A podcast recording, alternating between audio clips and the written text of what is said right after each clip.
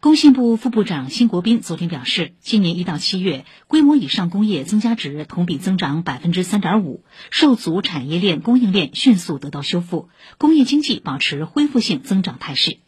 针对社会关注的个别企业产能转移情况，工信部规划司司长王伟在发布会上表示，一些企业出于自身布局调整、开拓新的市场等原因调整生产线，属于正常的经济现象。